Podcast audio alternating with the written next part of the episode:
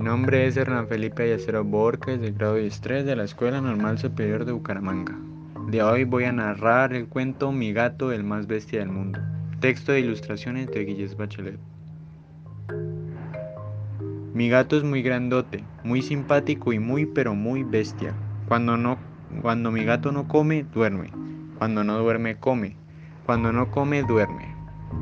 En ocasiones decía hacer algunos minutos de ejercicio, cuando mi gato duerme en el sofá, debo prevenir a los invitados de que no es una almohada.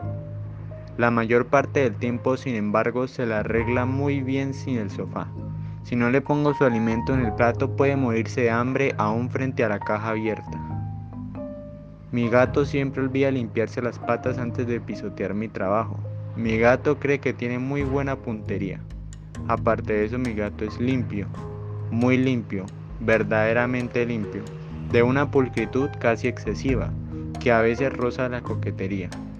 Como ha vivido siempre en un departamento impecable, jamás ha visto un ratón. Es una pena, pues parece querer mucho a los animales. Dicen que los gatos siempre caen sobre sus cuatro patas. El mío no. He pintado numerosos retratos de mi gato. Nunca he logrado vender ni uno. Tal vez debía haber elegido un gato con un pelaje más alegre.